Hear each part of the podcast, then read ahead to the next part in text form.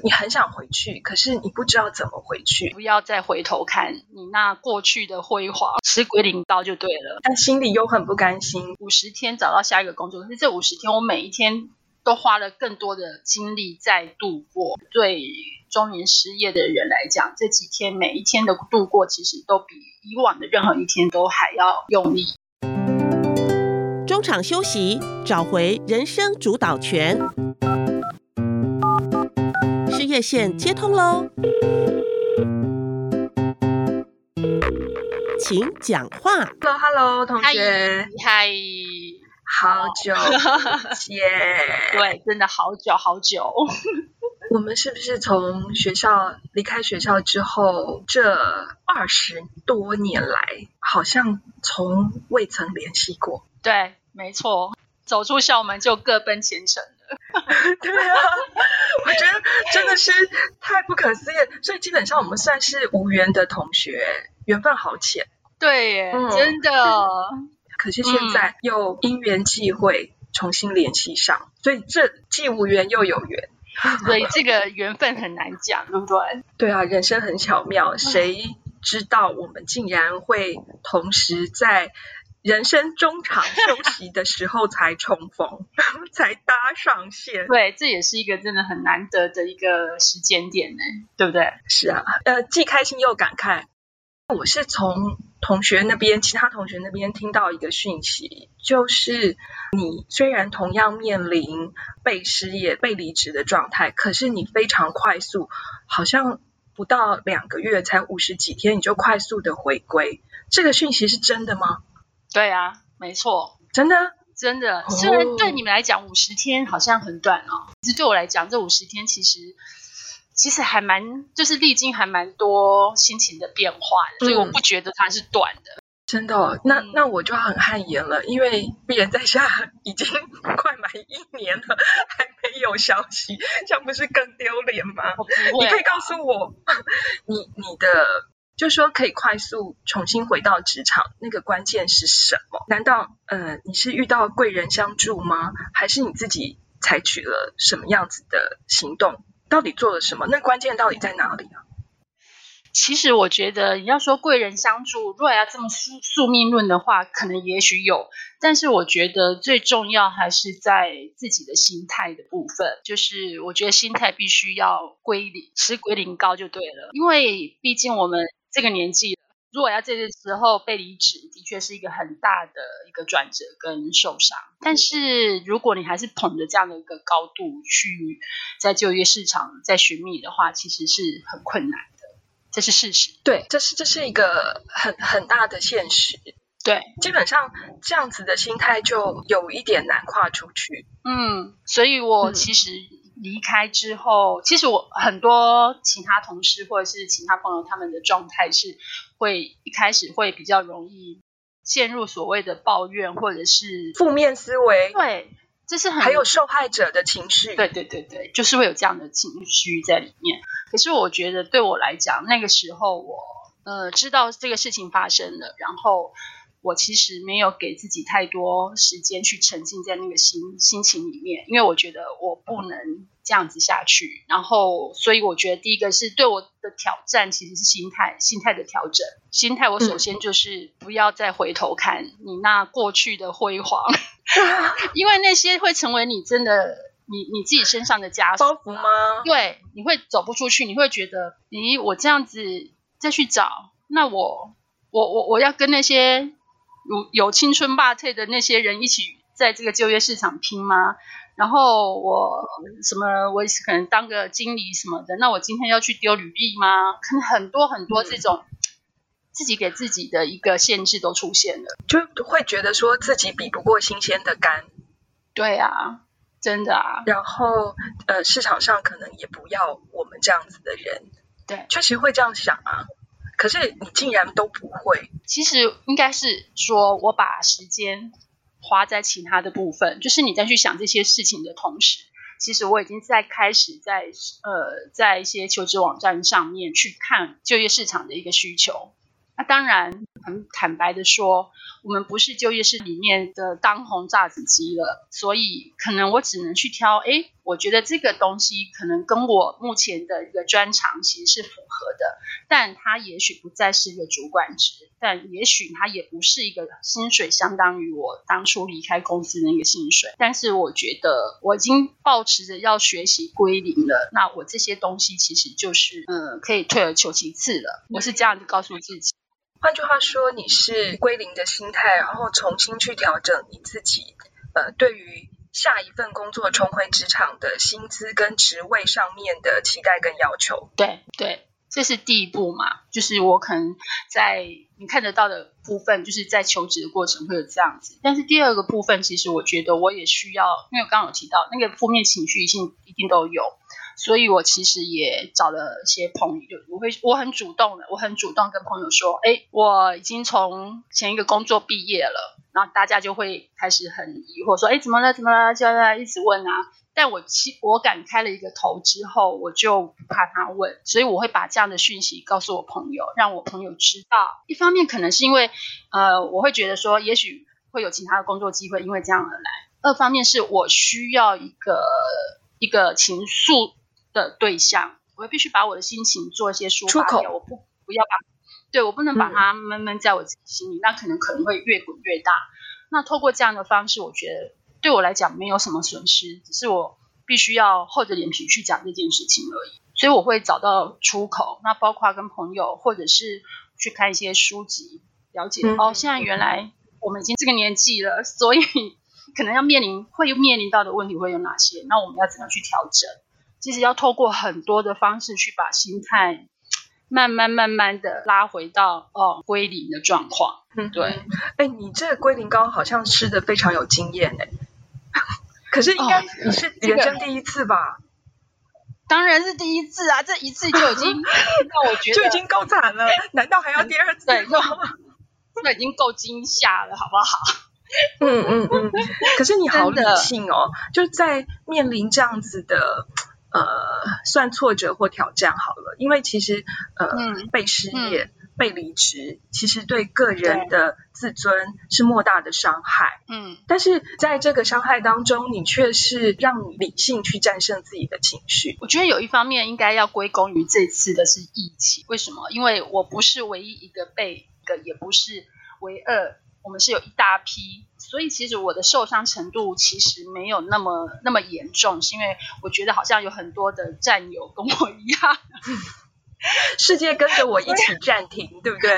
对，所以我会觉得啊，也不是只有我一个嘛，所以那种那种心情其实稍微好和缓一点，可是其实还是会受伤啊，真的。所以我其实嗯，从前朝九晚五工作了十几二十年，这样下来。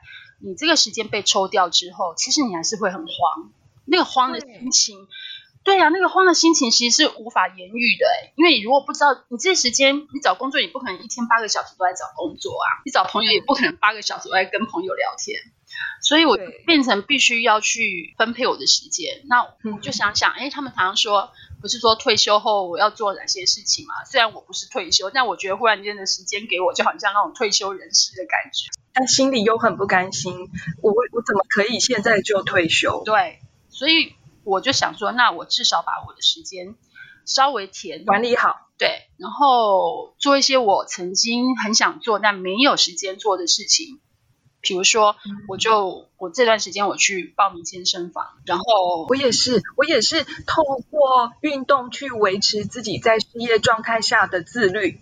没错，第一个是自律，第二个是人家说运动比较会让你心情开放一点。对，它会产生脑内啡啦。对啊，你进去里面，他就懂事懂事懂事的音乐一直响，你很萎靡的萎靡的进去，你也不得不跟着一起动起来。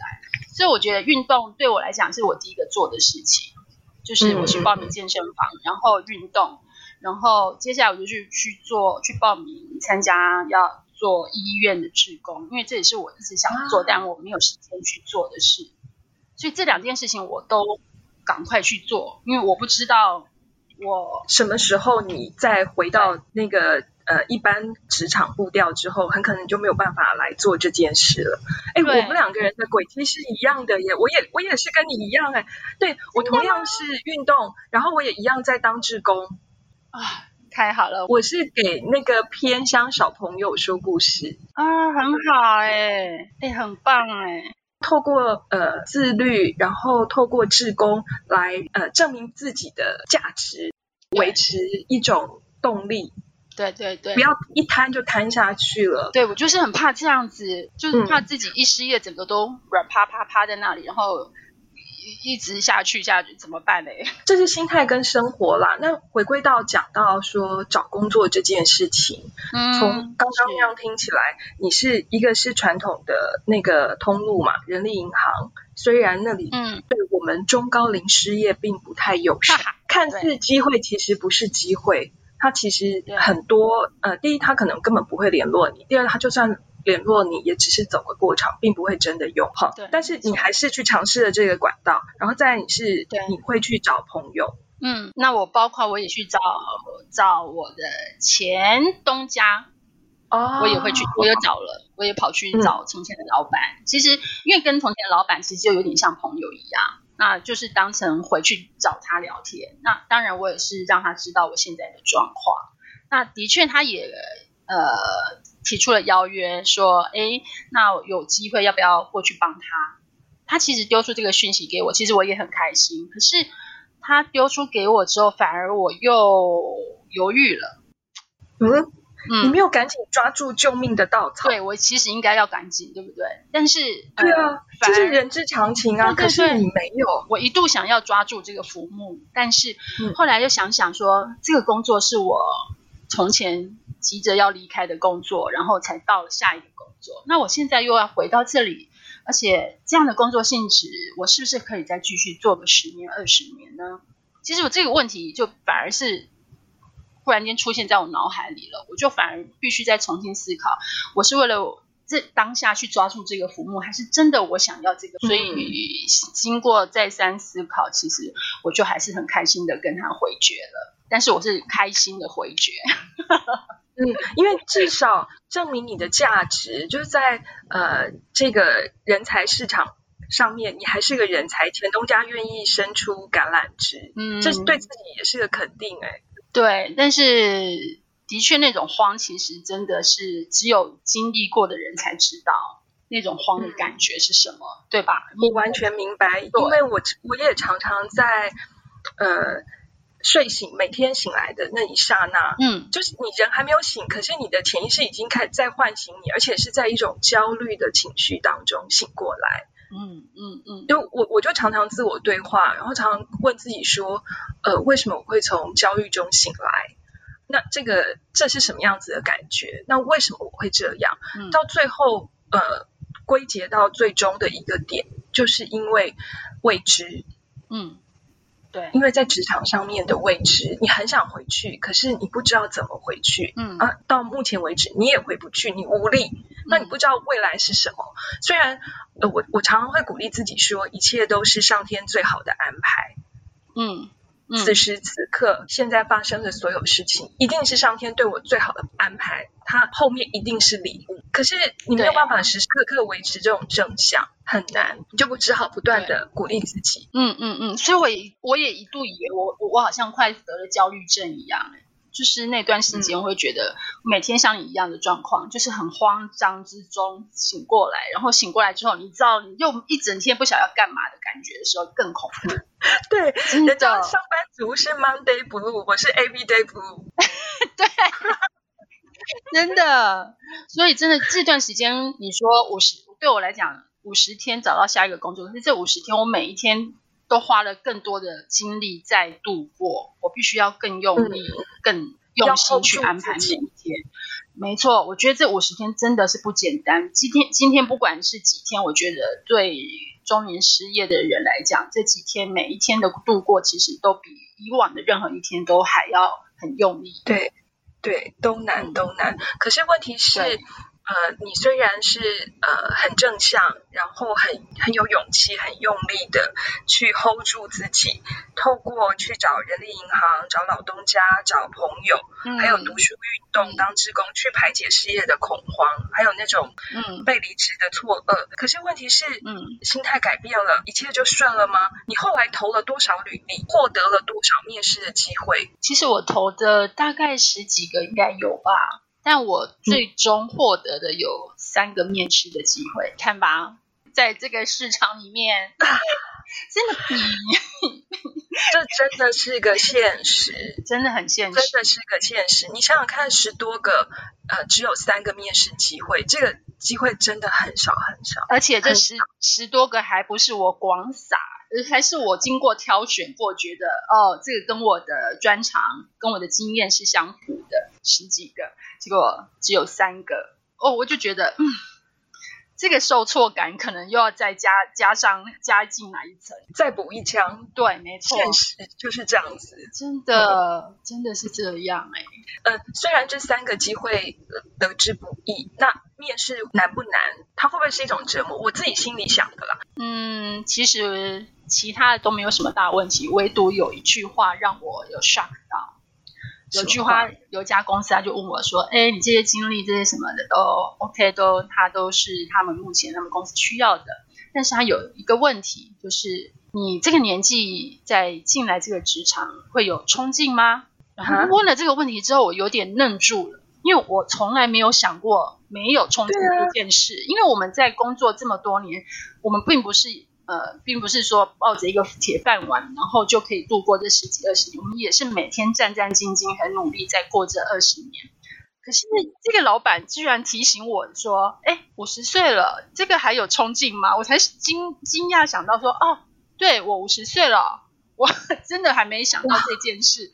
反而是他提醒我这件事，说：哎，我五十岁了，会不会没有冲劲？我我觉得太不可思议了，因为我从来没有想过。”哎，如果我没有冲劲，我为什么还要那么积极的想要重回职场啊？对，我也这么，所以他问题其实有让我愣住，不是我不知如何回答，而是，哎，他们是用这种眼光在看我们这一群中年失业的人嘛？我有点讶异，我我真的有点吓到，因为我从来不觉得我第一个我不觉得我五 五十岁了，第二个我不觉得五十岁就应该是很萎靡，到了这个年纪，其实是你最成熟。不管你是在待人处事，还是在专业上，在管理上面，在资历上面，是最成熟、最该发光发热的时候。哎，对啊，我一直以为雇主之所以不太愿意雇佣中高龄，是来自于人力成本的考量。没想到其实是有这种刻板印象。哎，对我本来也是这么以为耶，因为我觉得啊，他们会想说啊，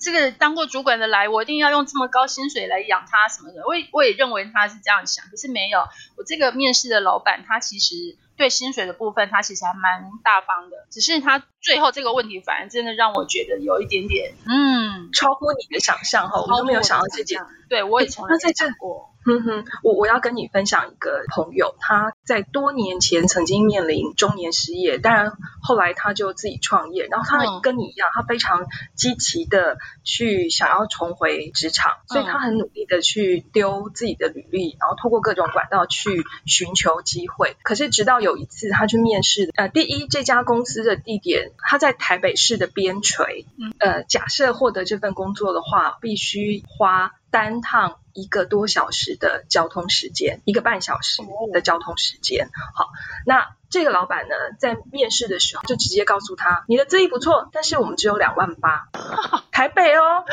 然后你对于加班是什么样子的想法？现在走过去的那个啊，他每天都加班到九点多钟。我我我的天呐！他想想说，我不相信我自己出来做一个月赚不到两万八，所以当场就觉醒，他就发现说，此时此刻我根本。不需要再去找工作了，因为职场上面对于中高龄求职者是歧视的，甚至想呃便宜用中高龄失业者。第二，就像你刚刚讲，可能他怀疑他的热情，对这个障碍很大。后来他就必须创业。最近很流行一句话，呃，你与其找工作，你不如去找收入。对，真的。而且坦白讲，创业不是为了要掩饰失业的事实，是失业者、中高龄失业者不得不的选择。对，我可能我只能自己当家做主，自己当老板。因为就业市场其实真的对对我们并不友善，说实在，是非常非常不友善，不是并不友善。